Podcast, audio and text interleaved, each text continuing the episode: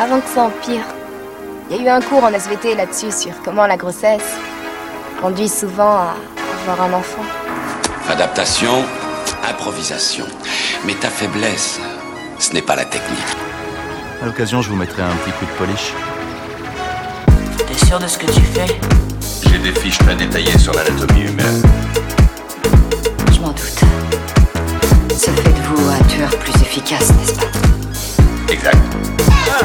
Non mais t'es fou, pourquoi tu hurles comme ça? Toutes les 5 minutes, il y a une bombe ou je ne sais pas quoi Bonjour à tous et bienvenue dans notre podcast 3 Actus Ciné, sinon rien avec moi pour m'accompagner ce soir, Gino.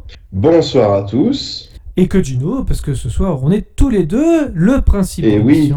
Nous sommes abandonnés par notre cher ami Meus. Ah oui, ça peut arriver.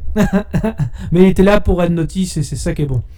Oui, complètement. Le principe de l'émission simple, on commentera trois actus qui ont secoué les réseaux sociaux, on en débat ensemble dans les cases commentaires afin que vous puissiez également vous exprimer. Nous essaierons dans la mesure du possible d'y répondre.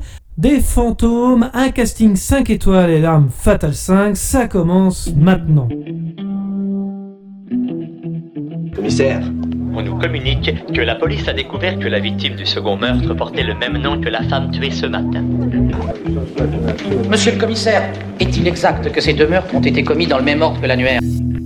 Première news, le film SOS Fantôme l'héritage est sorti ce week-end dans les salles obscures américaines et devient le succès critique mais aussi économique puisque le long métrage a rapporté 46 millions de dollars le premier week-end selon le site Box Office Mojo. Le film est réalisé par le fils d'Ivan Reitman, Jason, à qui l'on doit Juno ou encore In et la sortie française est prévue pour le 1er décembre. Euh, et ma question en fait euh, est toute trouvée. Est-ce que toi, Gino, tu as envie de voir le film? Qu'est-ce que tu as pensé de la bande-annonce et de cette news? Eh bien, écoute, euh, cette bande-annonce, je l'ai vue euh, au cinéma euh, quand je suis allé voir les derniers James Bond, que je suis enfin allé voir. je me suis enfin décidé d'y aller. Et comment te dire, je, j'avoue que cette info d'un SOS Fantôme euh, 3, on va dire ça comme ça, euh, n'était, euh, je l'avais complètement, euh, j'étais complètement passé à côté en fait. Et le tout premier, justement, j'avais envie de le voir parce que je l'ai jamais ver- vraiment véritablement vu, hormis que quand j'étais gamin et j'en ai pas de souvenir. Ah oui Et euh, c'est pour ces, pour ces bienfaits-là, je l'ai trouvé en Blu-ray, je l'ai acheté, donc euh, je vais me rattraper. Mais euh, je n'étais pas sans savoir non plus que, et bien évidemment, le, le film original avec Bill Murray avait été réalisé par comment Ivan Reitman. Et je trouve que ce titre, justement, de l'héritage, on va dire ce sous-titre, est plutôt bien choisi, quoi, est plutôt bien trouvé. Euh, c'est euh, pour moi le, le papa qui, qui, enfin, je veux dire le fils qui récupère le, le jouet du papa, un peu comme là euh, dans le, dans le scénario où c'est les petits enfants qui vont récupérer le, Oui. le- on va dire le, la fonction du grand-père. Donc c'est en termes de transmission, je trouve ça le message assez sympa. Et euh, honnêtement, j'ai trouvé que la bande-annonce était plutôt euh, intéressante. Alors après, euh, ce genre de, de titre, l'héritage ou quoi que ce soit, on a, c'est pas inconnu au cinéma, mais euh, j'avoue que moi j'ai trouvé ça plutôt euh, intéressant, amusant, voir. Et euh, je me dis pourquoi pas. Donc euh, avant d'aller voir euh, ça au cinéma, je pense euh, déjà euh, rattraper culturellement en revoyant le ne serait-ce que le premier SOS fantôme. Euh, le 2, il faudrait que je le trouve quelque part, et puis euh, pourquoi pas. Mais euh, c'est pas, pas une saga sur laquelle j'étais très pointu ou, ou même assidu en fait. C'est pas, Ouais. c'est pas pour moi une saga personnellement de mon enfance. Je l'ai vu une fois probablement, mais sans grand souvenir, et je m'en excuse auprès des, des fans que, pour qui je peux comprendre qu'ils soient euh, intéressés. Voilà. Mais c'est vrai qu'en plus, euh, comme tu parlais d'héritage, justement, c'est aussi un hommage à, à Harold Ramis, qui était euh, donc euh, un des personnages des SOS Fantômes qui, qui est décédé. C'est le, d'ailleurs, c'est le seul qui est décédé, il me semble. D'accord Euh, donc c'est pour ça, ça, ça rendra hommage aussi à l'acteur, je pense, et puisque c'est aussi un réalisateur, Harold Ramis. Donc ce sera toujours intéressant d'ailleurs de, de lui rendre hommage de cette façon avec les petits enfants, bien évidemment, et ce fameux héritage. Euh, bah moi je suis content quand même euh, qu'il fasse un petit succès parce que bon il y a eu un film qui est sorti en 2016 version féminine qui n'a absolument pas marché Euh, donc moi j'adore cette saga donc euh, si ça peut euh, au moins relever le niveau euh, parce qu'à l'époque en fait on se disait tiens si on remplaçait le casque par l'opposé des sexes sans forcément de réelles idées, un petit peu comme avait fait euh, à l'époque aussi Ocean 8. Oui, tout à fait. Donc voilà. hein. Et euh, bref, ce film semble. Enfin, pour le coup, celui de 2016, il semble déjà enterré. Et celui-là semble être le digne successeur, donc euh, pourquoi pas. J'adore la réalisation en plus de Jason Reitman, donc le fils d'Ivan Reitman. Euh, je sais pas si tu avais vu In Air, Gino ou Juno, mais euh, Juno qui était vachement bien aussi. Oui, non, euh, Juno, tu en avais parlé. et- oui, oui, si, j'ai dû le voir une fois, mais c'est pas un film qui m'a marqué euh, énormément. Toi, je sais que c'est un film que tu adores. Tu l'avais Ouais. déjà évoqué pendant le pendant un- le podcast, euh, je sais plus sur la Saint-Valentin, je crois, ou j'ai un doute. Ouais, mais, ouais, euh, ouais, ça tu en avais, tu en avais, tu en avais parlé. Donc, oui, non, ça fait partie des films qu'il faudrait que je revoie de manière un peu plus précise. Mais si tu as l'occasion aussi, In the Air avec Georges Clooney, qui est, qui est vraiment sympa aussi. Ouais. Et euh, là, celui-là, bah, pour le coup, peut-être euh, peut-être plus ta cam, mais c'est juste en termes de réalisation, je trouve qu'il arrive à bien rythmer ses films, à bien. Enfin bref, à, à apporter vraiment quelque chose de neuf. Donc Il y a probablement un film que j'ai dû voir euh, avec lui quand même, qui est de, enfin, de Ivan Reitman, je veux dire, quoi. Euh, Je suis en Hmm. train de, de- d'essayer de me rappeler de ce que j'ai pu voir. Ouais, si, tu vois, les, bah, les traditionnels longs métrages de l'époque, euh, Le flic à la maternelle, bien sûr, euh, tu Ah vois. oui, ça euh, c'est Reitman, truc. ça, ouais. Ouais, Ouais, exact. Ça c'était génial, le flic à la maternelle aussi. Effectivement. oui, bah oui, oui, tout à fait. Euh, Junior aussi, Jumeaux. Ouais. Ouais, ça, je les avais vus, tu vois, à la période Schwarzy.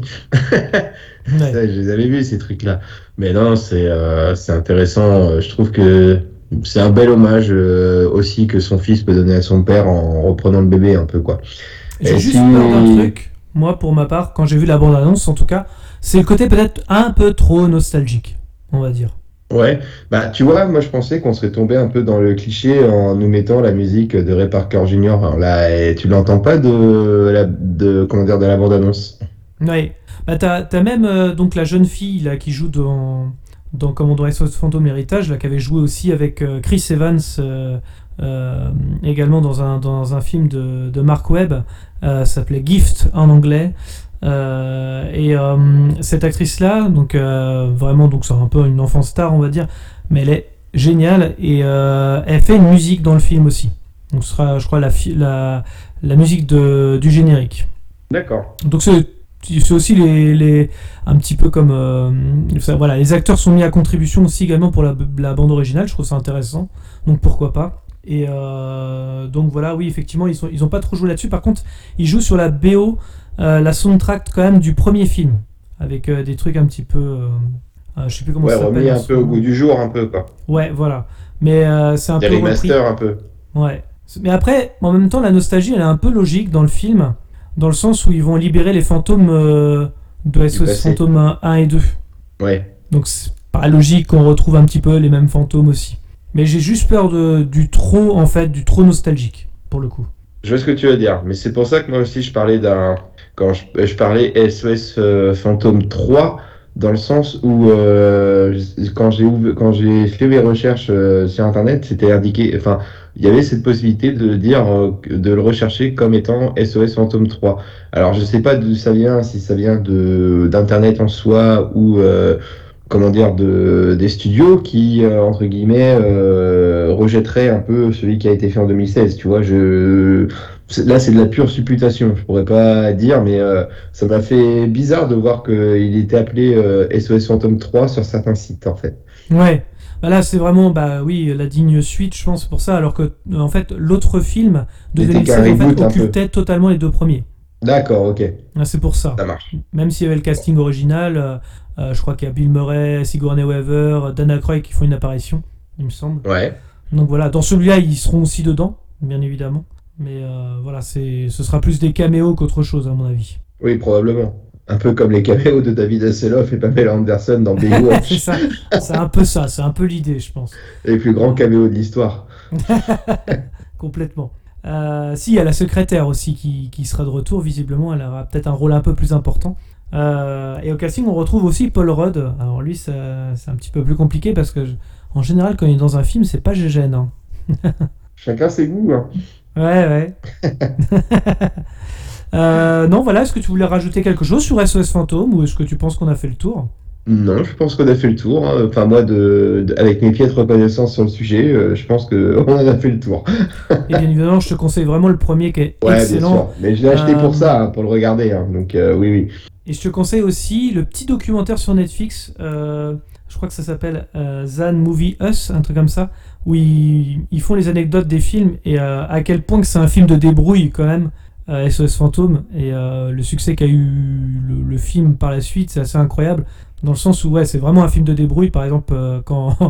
Quand ils, ils ont le- la fameuse caserne, c'est vraiment la caserne des pompiers de, de New York. Enfin bref, euh, c'est Ouais. qui sera réutilisé après dans The Mask, tellement c'est voilà. C'est vraiment des films de débrouille quoi. Non, de te toute façon, t'inquiète pas, même si pour le podcast, euh, t'as pas forcément besoin de combler, parce que je pense euh, être un peu plus calé sur le dernier sujet que l'on va évoquer. Ah oui aussi, oui, c'est vrai. Ouais, ouais.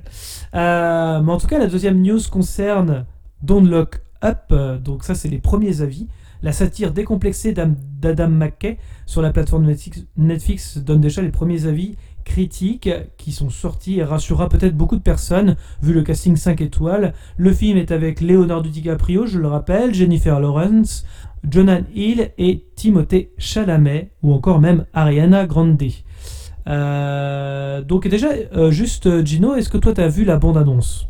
Ouais, j'ai vu cette bande-annonce. Euh, je t'avoue que quand j'ai vu euh, le petit label Netflix euh, dans le coin supérieur droit de ma, de ma vidéo, sur le, le- voilà, je j'étais pas loin de me dire euh, merde, c'est Red Notice en casting 5 étoiles, euh, ça va être quoi ce truc? Après, voilà, ça a l'air d'être complètement décomplexé. Comme tu, le mot que tu as utilisé de satire euh, me semble bien approprié. Euh, donc là, euh, franchement, je ne sais pas ce que je vais voir. Est-ce que je vais voir un espèce de simulacre de un mélange entre Mars Attacks et euh, comment Ar- et Armageddon? Je sais pas. C'est tellement, ça a l'air tellement décomplexé. Ça se prend euh, pas au sérieux, mais ça le fait de manière sérieuse, sérieuse dans le sens où on va vraiment critiquer la- les, les médias, euh, comment le euh, peut-être euh, est-ce que c'est une volonté aussi de d'aller sur un créneau qui serait de se moquer un peu des chaînes de- d'information continue qui n'ont rien à dire, qui font, comme dirait Michel Onfray, du commentaire sur du surcommentaire et ainsi de suite, par exemple, tu vois, et qui n'ont rien à dire en fait, et, et, euh, qui ont un Et même mépris les total. euh, qui, qui sont pas trop regardants finalement. hein. Ouais, qui sont pas regardants et qui ont un, qui ont, qui ont un mépris total en fait euh, des véritables scientifiques. Voilà, et c'est, euh, ça a l'air d'être intéressant quoi. Voilà, et peut-être aussi cette euh, mettre en lumière, euh, comment dire, en ces périodes de COP 26 ou quoi que ce soit, euh, ça pourrait être un parallèle intéressant la sortie de ce truc-là où euh, Bah, tout le monde bien, ferme les yeux. Voilà, Covid c'est ça. et compagnie, donc Tout le monde ferme les yeux sur les catastrophes qui nous, qui nous arrivent. Et là, il y en a une qui est évidente, mais euh, voilà, c'est on te, euh, tout le monde l'ignore, tout le monde rigole au nez. c'est- Et voilà, je trouve que ça peut être euh, sur l'angle d'attaque de l'humour, ça peut très bien passer, je pense. Et en plus, euh, Dan McKay est un, fervent. euh, enfin, il adore faire de l'humour absurde. On se souvient de Very Bad Cop, qui était excellent Ah là-dessus. oui, exactement. Ou encore, même, c'était beaucoup plus sérieux, mais là, ça va conclure une trilogie, hein, finalement, Don't Look Up, puisqu'on a eu le casse du siècle avec. Euh, comment la bourse, enfin en tout cas euh, le crack boursier Oui, de de 2008. Big, de, de Big Short, oui, The exact. Big Short, voilà, c'est ça. Ensuite, on a eu euh, bien sûr euh, les, les problèmes politiques dans Vice euh, avec euh, Christian Bell, qui était, enfin, c'était pareil, un Big Short, c'était avec Christian Bell aussi, euh, mais euh, où il y a eu la crise de la guerre en Irak, qui était totalement absurde aussi. Et là, ça va conclure cette trilogie, mais cette fois-ci avec le côté environnement, euh, la catastrophe environnement, en- environnementale qui va arriver. Euh, donc là, c'est un astéroïde, mais bien sûr, on comprend bien évidemment l'urgence de, de l'écologie, bien sûr, derrière. Voilà, exactement. Donc c'est vrai que voilà, ça peut être intéressant. Alors je vais te lire quelques critiques qui peuvent éventuellement te rassurer. Euh, là, on a euh, Yolanda Ma- Machado hein, de The Wrap hein, pour le magazine. C'est un peu difficile de dire que Don't Look Up était amusant et drôle quand il est en même temps si réaliste et qu'il en est terrifiant. Le film a du punch et vous accroche, pas pour de l'humour, mais pour sa véracité. Donc voilà, ça c'est un peu, euh, ça c'est voilà. Euh, et du coup aussi, euh, on parle du casting qui est excellent, bien évidemment. On a aussi Eric Weber, je sais pas si on peut dire Weber, Weber euh, de Critic of Choice. Le roi du barbecue. c'est ça, c'est ce que j'allais dire. Alors, lui, il nous tease carrément, et là, tu as évoqué tout à l'heure Armageddon, Gino, mais c'est un peu ça. C'est Armageddon en comédie, dont Lock Up est un Ah, commentaire cinglant et souvent hilarant sur la culture des réseaux sociaux et les géants du web, Leonardo DiCaprio, Jennifer Lawrence ou encore euh, Mark Rylance déchire. C'est la meilleure réalisation d'Adam McKay de loin. Le film sera un des poids lourds pour le prix du Screen Actor Guild Award de la meilleure distribution et c'est le film de Netflix le plus divertissant et accessible capable d'aller chercher des Oscars. Bref, c'est quand même une sacrée critique. Euh, mais c'est pas la seule puisqu'on a aussi Scott Finberg de Hollywood Reporter, donc c'est pas n'importe qui.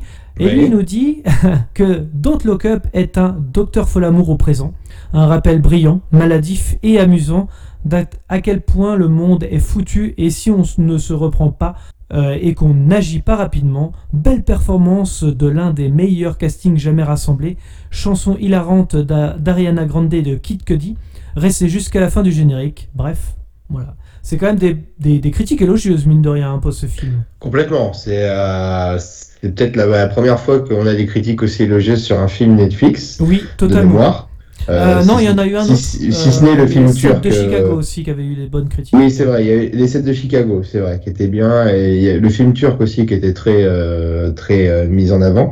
Euh, je, je, me- je ne donnerai pas son nom parce que je ne m'en souviens plus et, je, et je ne voudrais pas et l'écorcher surtout. Mais euh, ouais, en effet. Et puis euh, moi, il y a c'est- là, c'est plus mon côté, on va dire, euh, fan du duo. Je trouve que euh, le duo euh, Leonardo Jonah Hill dans Ah ouais, Le Loup de Wall Street était exceptionnel. Et là, euh, dans, dans le dans la bande-annonce, je trouve que ça marche bien, quoi. Et voilà, ça, ça me plaît. il est- La enfin, chimie ouais, entre les deux est top. ça. Exactement. Ouais, donc euh, pourquoi pas? Moi, je, je me dis, allez, je vais regarder avec énormément de curiosité. Moi, Et euh, que- par contre, à défaut, c'est peut-être un film où je vais peut-être en attendre de trop sur l'humour et où je vais peut-être un, un peu plus exigeant là-dessus. Autant Red Notice, je savais que ça allait être, euh, voilà, euh, je savais à quoi m'attendre, plus ou moins. Ouais. Et, et j'ai pas été déçu. Mais là, je me dis pourquoi pas? Vu les critiques, en plus, euh, le côté humour, et qu'il y a un, des intervenantes que tu as cité qui disait, euh, qui avait à peu près la même vision que moi, que c'est un, un Armageddon en version comique. Ouais, Bon, c'est ça. Pourquoi pas? Mm. Voilà. Déjà qu'Armageddon était assez comique en soi. Oui, carrément, Donc, ouais. c'est vrai. Ah bah voilà autre chose. Ah, voilà autre chose. Attends, c'est ça. Non, mais c'est vrai que moi, enfin, moi j'adore Adam McKay. J'adore ce réalisateur. Je trouve que euh, c'est souvent beaucoup plus profond que, que ce qu'il en est. Même euh, si on regarde euh, comment il s'appelle le film Very Bad Cop, euh, ça évoque beaucoup les inégalités salariales entre grands patrons et, et comment euh, petits gens. Parce que tu vois même Michael Keaton qui est obligé d'avoir deux boulots. Tu sais pas quand il dort. Tellement c'est absurde avec son rôle de, de manager dans, dans les rayons et euh, son rôle euh, de, de commissaire de police de New York quand même c'est pas négligeable mais moi j'ai trouvé enfin je trouve que c'est un réalisateur qui est à suivre qui arrive à rythmer extraordinairement bien ses films avec un vrai propos et une vraie critique un peu comme le faisaient les guignols chez nous hein. parce que Vice c'était ça hein. C'était euh, limite Ah. euh, Après, il y a une question qui pourrait être intéressante, euh, je pense, pour les, les, euh, comment dire, les journalistes ciné. Je sais pas si cette question a déjà été posée ou évoquée, mais est-ce que pour eux, pour les, ré- les réalisateurs justement comme Mackay, est-ce que c'est la même chose de, ré- de réaliser quand tu sais que ton film va sortir au cinéma, va être diffusé sur grand écran, ou alors ne serait-ce que tourné pour, euh, pour Netflix, qui potentiellement va être regardé sur un écran de télévision Est-ce que tu prépares ton film, ne serait-ce que sur le côté technique, de la même manière? Et Je pense que il y c'est a ce qui a côté-là. été ra- racheté. Alors, je n'ai pas vérifié cette information-là, je précise, mais c'est peut-être un projet qui a été racheté et sauvé peut-être par Netflix entre-temps. Euh, D'accord. C'est vrai qu'après, quand il a sorti Vice et The Big Short, c'est quand même des, des films qui ont été nominés aux Oscars. Hmm. Et euh, Netflix essaye de récupérer justement des Oscars. Là, leur but, c'est comme Amazon Prime ou Apple, ou voilà, leur but, c'est quand sûr. même d'avoir la course à l'Oscar.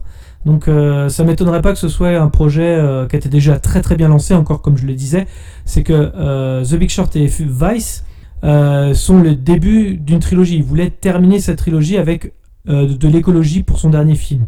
Donc pour moi c'était prévu depuis longtemps et c'est Netflix qui a, qui a dit bon on aligne les billets, les billets et, c'est, on, et on reprend ton projet. À mon avis c'est comme ça. Ça marche. je pense. Mais euh, ouais, c'est intéressant. Après, c'est vrai que c'est un film que j'aurais préféré voir au cinéma. J'avoue. Voilà, vu le casting, vu. Après, ouais. c'est- vu le casting, tout ça, tu te dis, euh, ouais, ça a peut-être euh, mérité sa chance dans une, dans une salle obscure. Après, je sais pas si voilà si c'était si, le but de Netflix, c'est voilà, c'est de le mettre au moins, mais au moins on aura directement chez nous la possibilité de voir le film, ce qui n'est pas non plus négligeable. Exactement, c'est pas négligeable, C'est pas sûr. non plus du, du film grand spectacle non plus, donc euh, pourquoi pas? Pourquoi pas? Tout à fait. Euh, on va pouvoir passer à la troisième news, celle que t'attends le plus, Gino, hein, puisqu'on va Oui, parler d'un buddy est- movie, hein, Exactement. de l'arme fatale. Ah, pardon, l'arme fatale. Ah oui, quand même. Ah ouais. Et oui, parce qu'il y a un cinquième opus en développement, depuis d'ailleurs même plusieurs années. Il a été supervisé par Richard Donner lui-même, mais lors de son décès en juillet dernier, à l'âge de 91 ans tout de même, on pensait que le projet serait enterré. Ah, pourtant, lors d'une interview dans The Sun, Mel Gibson a confirmé qu'il réaliserait en plus de jouer dedans. Alors, euh, Mel Gibson le dit lui-même, euh, Richard Donner développait le scénario et il était assez avancé. Un jour, il m'a dit Écoute, petit, si je casse ma pipe, c'est toi qui le feras. Et j'ai dit à ce moment-là Arrête, tais-toi. Il est effectivement décédé et il m'a demandé de le faire. Et à l'époque, je n'ai rien dit. Il l'a dit à sa femme, au studio et au producteur. C'est donc moi qui vais réaliser le cinquième opus de L'arme fatale. Alors pour l'instant, pas de date de sortie, hein. mais selon Deadline, et ça c'est un petit peu plus inquiétant par contre, le film aurait beaucoup plus de chances euh, d'être privé de sortie en salle et d'atterrir directement sur HBO Max. Alors, j'ai envie de te dire euh, déjà, Gino, euh, ton rapport à la saga, déjà, commencer, si tu es content de voir un cinquième opus, et bah bien sûr, euh, est-ce que tu es content du choix du réalisateur? Écoute, euh, L'arme fatale, pour moi, ça, c'est typiquement les films que j'ai découverts euh, euh, pendant mon enfance avec mes parents. Voilà, c'est le genre de film que mes parents enregistraient sur les VHS à l'époque, tu vois. Et j'ai été baigné un peu dans, dans cet esprit-là des, des films d'action de la fin des années 80, euh, début des années 90, tu vois. Donc, tous ces buddy movies-là. Et euh, je dois dire que L'arme fatale, c'est vraiment, euh, pour moi, Ouais, le buddy movie référence, quoi. C'est, c'est vraiment le, les films que j'aime beaucoup. Voilà, euh, la complicité euh, entre Mel Gibson et Danny Glover est excellente. Avec le rajout de Joe Pesci à partir du 2, euh, qui donne un, un Joe Pesci ouais. complètement différent de celui que l'on connaît dans les films traditionnels Ah oui, euh, oui. de gangsters. Et, et je trouve que ce mec a vra- vraiment beaucoup d'autodérision pour jouer, euh, on va dire, un, un voyou, mais bidon, quoi. Voilà, c'est ça qui est assez, assez drôle et assez, assez malin de la part de Joe Pesci d'être sa propre caricature, on va dire ça comme ça, euh, par rapport à ces films-là. Ouais. Et euh, bon, les scénarios, c'était un peu tiré par les cheveux, on est d'accord, hein, mais par contre, euh, voilà, tu regardais L'Arme Fatale pour les vannes qu'allait s'envoyer Riggs à Murtoff, euh, Ouais, comment ouais, le, voilà, entendre les phrases habituelles, je suis trop vieux pour ces conneries, euh, voilà, c'est, c'est, tu regardes ça pour ça. Et ouais, avec le petit saxophone qui arrive souvent, mais c'est, euh, je veux dire, c'est, un film d'action, ce sont des films d'action rondement menés. Je trouve ça plutôt correct. Ça suit une trame narrative, euh, bon, qui est très convenue et très attendue. Voilà, dans le 3, il rencontre, euh, il rencontre sa femme, euh, Lorna, Lorna, ouais, c'est ça, Lorna Ouais. Cole dans le 3, et puis bon bah ils se marient à la fin, ils sont ensemble. euh, Tu comprends qu'ils vont, qu'ils vont se marier. Et puis bah le 4 arrive bien plus tard. Euh, je crois que c'est au milieu des années 2000 ou fin des années 90 Fin des années 80, en, 2000, en 98. Ouais, voilà. 98. ouais. 98, donc ouais, ça va encore. C'est, ça fait 10, 11 ans après le premier. Ouais, ça va encore. Je pensais Ouais, ça plus. ouais, c'était encore de- je voilà, je pensais que c'était beaucoup plus séparé que ça, mais tu vois, c'est 6 ans après L'Arme Fatale 3. Cela dit, on avait, on avait beaucoup peur quand le 4 est sorti parce que je, je me rappelle, j'ai été le voir au cinéma celui-là. Et euh, le 4, on avait tous peur de la suite de trop. Parce que euh, il a- Oui. on n'était pas habitué à avoir 4 films Tout dans, à fait. dans une saga.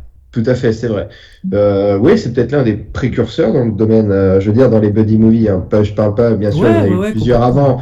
Tu as eu les Rocky, tu as eu bon, bah, forcément les Star Wars, ce genre de choses. Donc, c'est pas les premiers à faire ça. Mais sur ce type de film, ouais, c'est. Tu, tu Eh te dis, Star Wars, à l'époque, il n'y avait pas encore le premier, enfin l'épisode 1. Euh, on était à une 90, trilogie Non, c'est vrai, exact, t'as raison.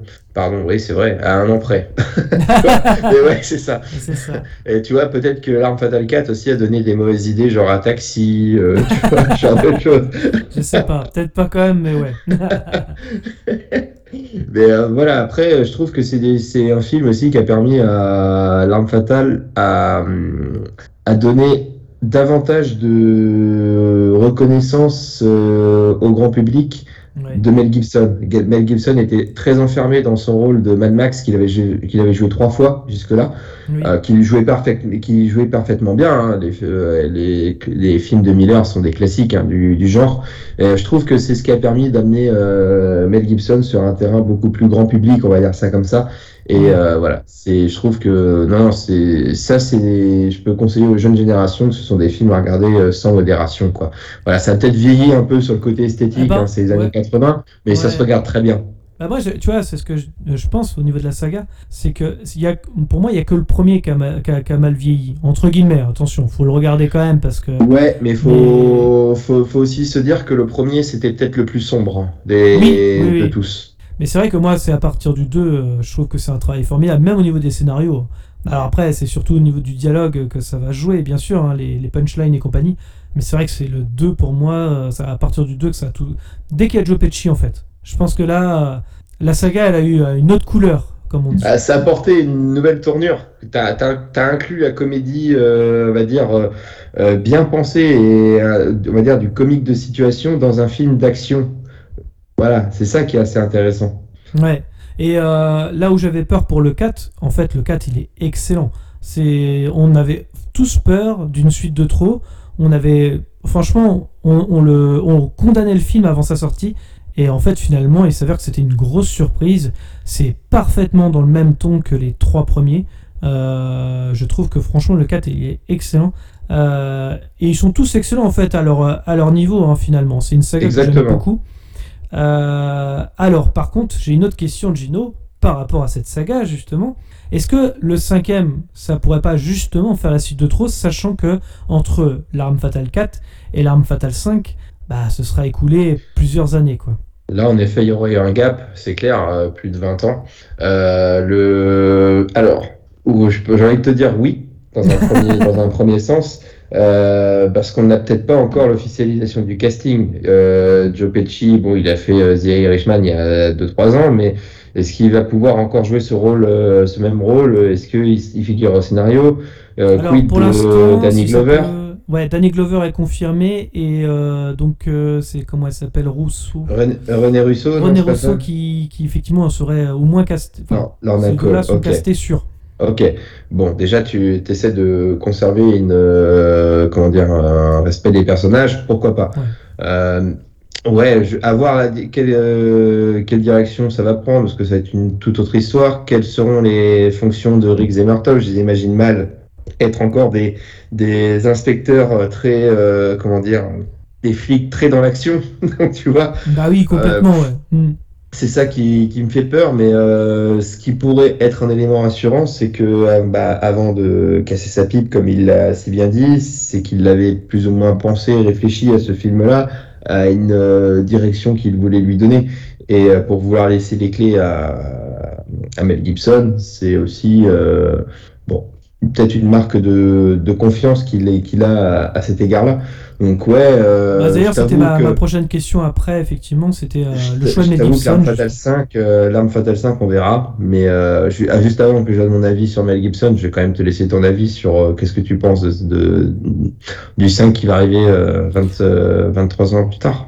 Moi, j'ai toujours peur justement des, suites 20 ans après. C'est encore pire que le fameux, la fameuse suite de trop qu'on attend, n'a pas demandé forcément, comme l'arme fatale 4.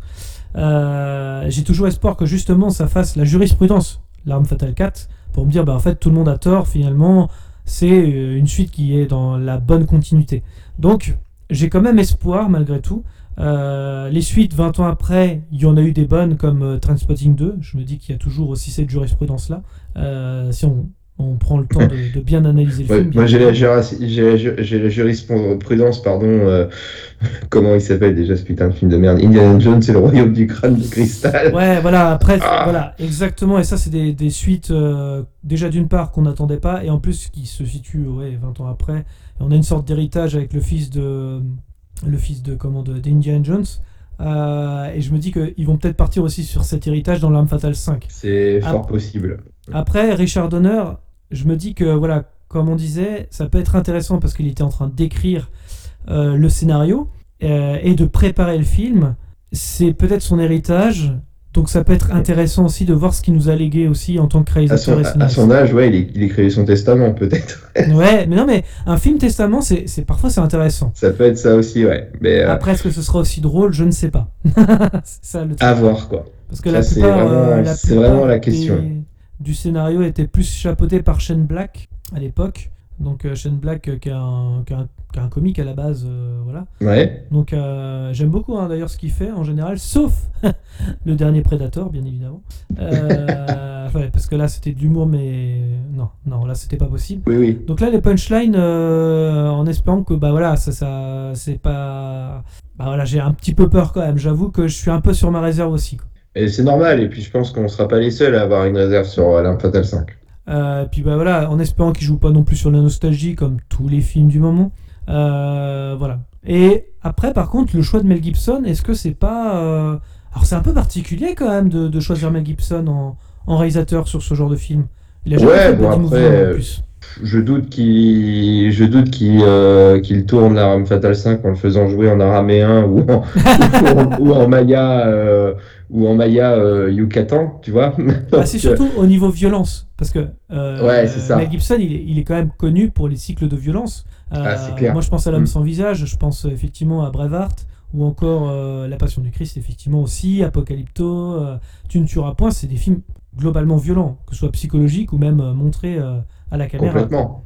Complètement, ça c'est clair. Donc là, euh, après, je pense que il va essayer quand même. Enfin, ce serait quand même salir la mémoire de Richard Donner s'il faisait un, un film qui comme il a l'habitude de les tourner. Faudrait qu'il il lui rendrait un bel hommage de à pouvoir faire un film qui soit dans la trame de ce, de ce qu'est l'essence même de l'arme fatale. Ouais. Un véritable, un véritable buddy movie avec cette pointe d'humour caractéristique à la saga. Voilà, il faut limite, j'ai envie de te dire, les intrigues, t'as même pas besoin de les chercher des masses, quoi. Tu, une, comment dire, un truc de corruption, ce que tu veux, euh, des voyous qui trafiquent des armes, de la drogue, ce que tu veux. Mais tant que tu respectes cet état d'esprit-là, après, sans, bien bien sûr, des fois on peut se plaindre que c'est du déjà vu ou quoi que ce soit. Mais là, si on prend cette piste du film Testament, je pense que, et ça peut donner à Mel Gibson aussi, euh, le, le fait de pouvoir dire bah regardez je suis capable de faire un film euh, qui a plu à tout le monde euh, voilà Ouais. un buddy movie euh, un presque presque dire je suis capable de vous faire un film de commande quoi Ça, ça peut être intéressant aussi, parce qu'effectivement, je crois, il me semble que les derniers, le dernier film de Mel Gibson, Tu ne tueras point, il me semble que c'était celui-là. Il n'avait pas extrêmement bien marché malgré la qualité du film, il me semble. euh, tu ne te point si, si- si tu me dis si je dis une bêtise c'est celui avec euh, Andrew Garfield ça C'est ça. Ouais. ouais, je l'ai vu celui-là j'ai bien aimé moi oui, ça oui. euh, c'est des sujets qui étaient qui sont peu évoqués alors attends je vais te dire c'est un film qui a coûté 75 millions et il en a rapporté au box office mondial 114 tu vois 114 donc ils Ouais, c'est sont un, c'est un petit succès, quoi. Ouais, et euh, tu vois, le, je voyais le film pour le, dans lequel Mel Gibson, que ce soit en tant qu'acteur ou réalisateur, euh, pour lequel le budget était le plus important, c'était justement L'Arme Fatale 4, avec 140 euh, millions d'euros de budget, Ouais, et il en a rapporté 130 sur le sol américain et 285 à l'échelle mondiale. ouais, Donc, euh, monde lucratif. co- confondu, Lucratif. quoi. Ouais, ouais, très lucratif. hein. Le premier, je crois, le premier L'arme fatale, c'est un budget de 15 millions qui a rapporté 120 millions dans le monde, quand même. Le premier L'arme fatale. Ça te lance une, euh, une saga quand même. hein. Ouais. Et c'est, Oui, voilà, par contre, c'est- ouais, c'est un acteur qui a, un acteur réalisateur qui a rapporté, mais, euh, énormément au studio, quoi. Plus de 5 milliards au studio pour lesquels il a tourné, quoi, que ce soit en réalisateur ou en tant qu'acteur. Le plus gros succès, c'est euh, bien évidemment La Passion du Christ. Hein, le 611 millions de recettes euh, box-office monde pour euh, 30 millions de budget de film. Ouais. Belle Ouais. plus-value. Voilà. Donc, euh, il- tout le monde pouvait critiquer ainsi de suite, mais lui, euh, voilà, il a fait, il a fait le job. hein. Là-dessus, Et euh, il prépare, il me semble, la deuxième suite à La Passion du Christ. Ah, je ne sais pas, je pourrais pas te dire. Ouais, donc euh, enfin, je, il me semble que c'est ça, et en fait, euh, c'est l'arme fatale 5 va être dans les tuyaux, mais je, il me semble qu'il tourne la suite de, de la Passion du Christ, donc avec la résurrection, hein, bien évidemment. Mais globalement, euh, tu vois, c'est un acteur qui a, enfin, c'est un, un personnage, Mel Gibson, qui a que des, que des succès commerciaux, quoi. Enfin, je veux dire, c'est, il n'y a pas beaucoup de films où euh, la balance est négative. hein. Ou alors, Ah oui, euh, oui, ah bah, moi j'aime bien euh, suivre justement, euh, déjà en, en tant qu'acteur, mais aussi en tant que réalisateur. J'aime beaucoup ces films en général. bien sûr. D'ailleurs, ce vous que pouvez veulent, retrouver ce aussi. que veulent les femmes, euh, 70 millions de budget, 374 de recettes. Braveheart, 53 millions de budget, 210 millions de recettes. Un autre film bien, bien marquant de lui. Tiens, moi j'ai halluciné quand je voyais les 140 millions de L'Arme Fatale 4. Je pensais pas que c'était celui qui aurait plus de budget. Je pensais que c'était Expandables 3 dans lequel il a joué. Ah non, Ouais. ce film n'a co- n'a coûté que 90 millions de budget, que 90 millions, mais 214 millions de recettes au box-office mondial. Donc tu- ça, ça reste un nom qui fait vendre, Mel Gibson. Eh oui. Et euh, d'ailleurs, vous pouvez retrouver sur la chaîne justement une analyse d'un film que j'avais fait, euh, qui de L'homme sans visage de Mel Gibson de 93, euh, qui est vraiment un de ses meilleurs films avec Braveheart. Donc, faut pas hésiter. Euh, Est-ce que tu veux rajouter quelque chose euh, par rapport à cette news? Parce qu'on a aussi parlé le- du fait que ça arriverait soi-disant directement sur HBO Max et non pas de sortie en salle. Bon, ça c'est Deadline hein, qui dit ça. C'est pas confirmé du tout. On est plus en de attendre que ce soit confirmé euh, avant de, comment dire, de- d'en dire plus à ce sujet. Mais c'est vrai que je trouverais dommage Ah ouais, moi aussi. qu'une saga aussi mythique qu'Arme Fatale ne soit pas euh, diffusée dans, dans les salles obscures. Est-ce que ouais, tu, tu voulais rajouter quelque chose sur l'âme fatale ou est-ce que tu crois qu'on a fait le tour? Je pense qu'on a fait le tour et je pense que ce serait intéressant d'y revenir euh, une prochaine fois lorsqu'il y aura le, lorsqu'on y verra un peu plus clair sur le, sur le projet. Ah, Exact. Effectivement, dès qu'on aura un peu plus de news là-dessus, on reviendra là, euh, sur cette news directement dans le podcast. Alors, du coup, merci à tous de nous avoir suivis. Je vous rappelle que vous pouvez clocher, commenter, mettre un pouce bleu, nous suivre sur les réseaux sociaux, Facebook, Twitter, Instagram. Les liens sont dans la description. Dans tous les cas, rendez-vous dans les salles obscures pour de nouvelles aventures. Bonne soirée à tous. Bonne soirée à tous. Avant que ça empire, il y a eu un cours en SVT là-dessus sur comment la grossesse conduit souvent à avoir un enfant. Adaptation, improvisation. Mais ta faiblesse, ce n'est pas la technique. À l'occasion, je vous mettrai un petit coup de polish. T'es sûr de ce que tu fais? J'ai des fiches très détaillées sur l'anatomie humaine. Je m'en doute. Ça fait de vous un tueur plus efficace, n'est-ce pas? Exact. Ah, non mais t'es fou, pourquoi tu hurles comme ça? Toutes les 5 minutes, il y a une bombe ou je ne sais pas quoi